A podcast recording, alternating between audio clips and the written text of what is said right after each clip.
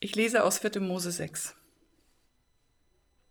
Der Herr redete mit Mose und sprach: Sage Aaron und seinen Söhnen und sprich. So sollt ihr sagen zu den Israeliten, wenn ihr sie segnet. Der Herr segne dich und behüte dich. Der Herr lasse leuchtend sein Angesicht über dir und sei dir gnädig. Der Herr hebe sein Angesicht über dich und gebe dir Frieden. So sollen sie meinen Namen auf die Israeliten legen, dass ich sie segne.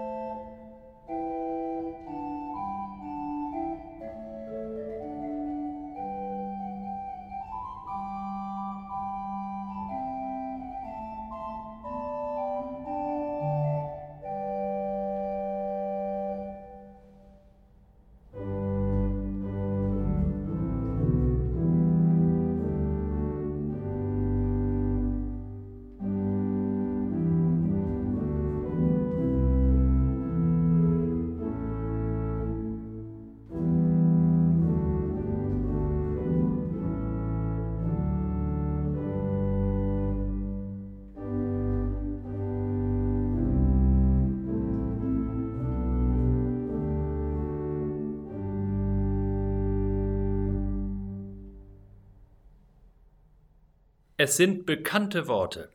Wir alle haben sie schon unzählige Male gehört. Am Schluss eines jeden Gottesdienstes kommen sie vor.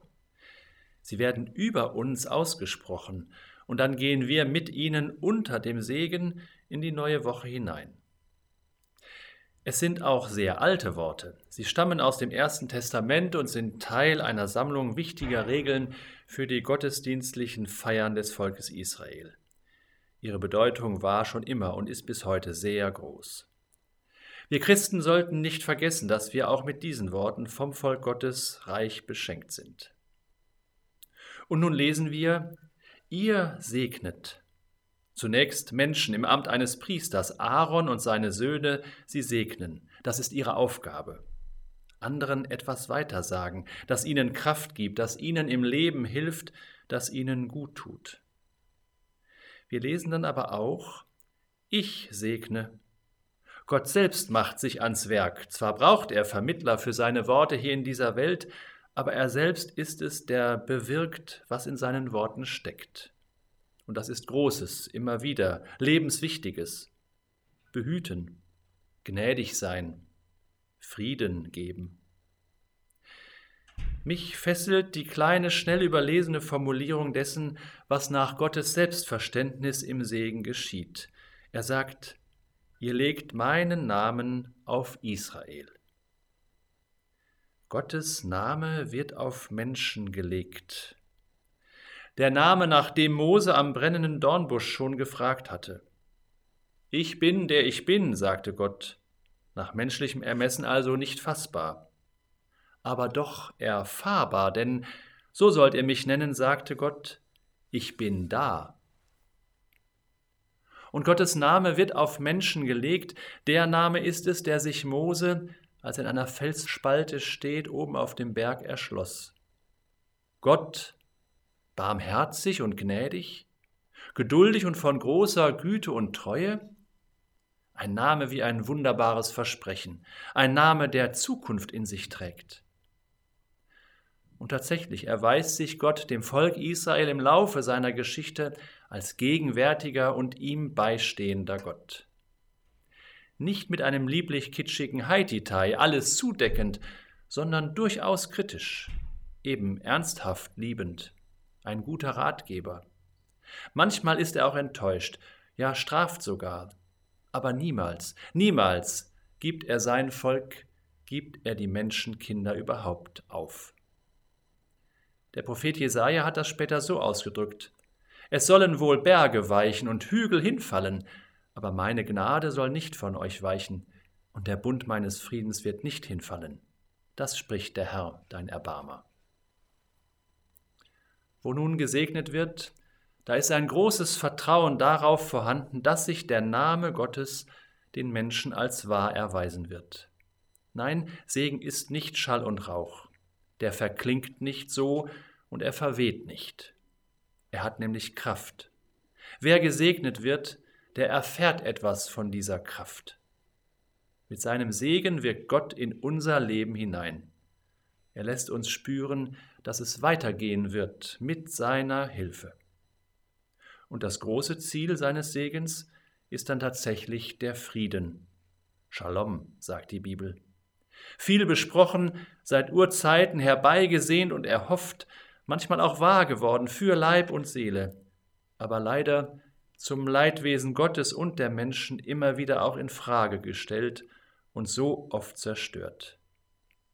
Und gleichwohl will Gottes Segen uns trotzdem und über alle schlechten Erfahrungen und Verstrickungen hinweg Frieden bringen und will uns dem Frieden näher bringen. Davon lässt Gott nicht ab.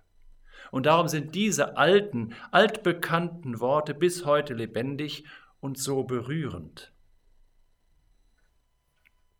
Der aaronitische Segen ist nun in der kirchlichen Textordnung dem Sonntag Trinitatis zugeordnet, dem Tag der heiligen Dreieinigkeit Gottes. Das ist vielleicht gar nicht besonders hilfreich, denn es leistet einem Missverständnis Vorschub. Gerade so, als ob wir den drei kurzen Abschnitten des Segens drei Handlungsschritte Gottes zuordnen könnten. Da wäre zunächst Gott Vater, der Schöpfer, aus dessen Willen und Wort alles Leben entsteht. Der segnet und behütet. Und dann Gott Jesus Christus, der Erlöser, durch dessen Leben, Sterben und Auferstehen Versöhnung geschenkt wird. Der ist gnädig. Schließlich auch Gott Heiliger Geist, ein Tröster und Vollender, durch den es Glaube, Hoffnung und Liebe gibt und das Ziel erreicht werden wird. Er gibt Frieden. Natürlich weiß ich, dass die Bibel von all dem erzählt. Und in den Worten auch unseres Glaubensbekenntnisses nehmen wir ja selbst immer wieder Bezug darauf. Und vielleicht geht es auch gar nicht anders, weil die Fülle der Gaben Gottes so groß ist. So groß ist, dass wir doch sie gar nicht auf einmal fassen können oder von ihr sprechen. Und so ist er, denn ich sage mal, in kleinen Portionen der Vater, der uns liebt, oder der Menschensohn hierher gekommen, um uns zu dienen, der Christus, der uns aus dem Tod herausführen kann und zu Kindern der Hoffnung macht, oder der Geist, der tröstet, der den Glauben entfacht und lebendig hält. Aber doch gilt, Gott ist seit jeher und ist immer einer. Er hat verschiedene Weisen gewählt, in diese Welt hineinzuwirken, uns zu erreichen, sich uns mitzuteilen. Aber dieser dreieine Gott ist und bleibt sich treu, sich seinem Namen von jeher und und Menschen bleibt er treu. Und genau das erfahren wir durch den Segen. Seit Jahrtausenden, über ungezählte Generationen hinweg und für uns selbst. Im Lateinischen heißt segnen benedicere, etwas gut sagen. Gott spricht uns und unser Leben gut. Er überträgt etwas von seiner Kraft auf uns, damit wir unser Leben getrost leben können. Im Segen ermutigt er uns zudem, ihn und unsere Mitmenschen auch zu lieben und der Gerechtigkeit auf die Sprünge zu helfen, für Frieden zu sorgen. Und damit sind wir dann wieder bei dem großen Ziel, das zumindest er niemals aus den Augen verliert. Was bedeutet es, Ihnen gesegnet zu sein, gesegnet zu werden? Am Sonntag, am Ende des Gottesdienstes, für den Alltag, der vor Ihnen liegt, oder überhaupt? In dem Gebet eines befreundeten niederländischen Pfarrers heißt es, Es ist dein Name, den du noch immer groß über uns ausschreibst, als ein Hoffnung weckendes Wort, damit wir nicht verzagen.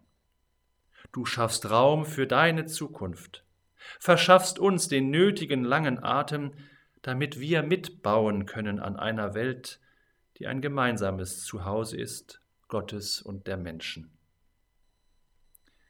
Möge Gottes Name sich bewahrheiten, kräftig und liebevoll immer wieder, ich bin da, euer Gott, barmherzig und gnädig und geduldig, von großer Güte und Treue. Möge er uns alle segnen.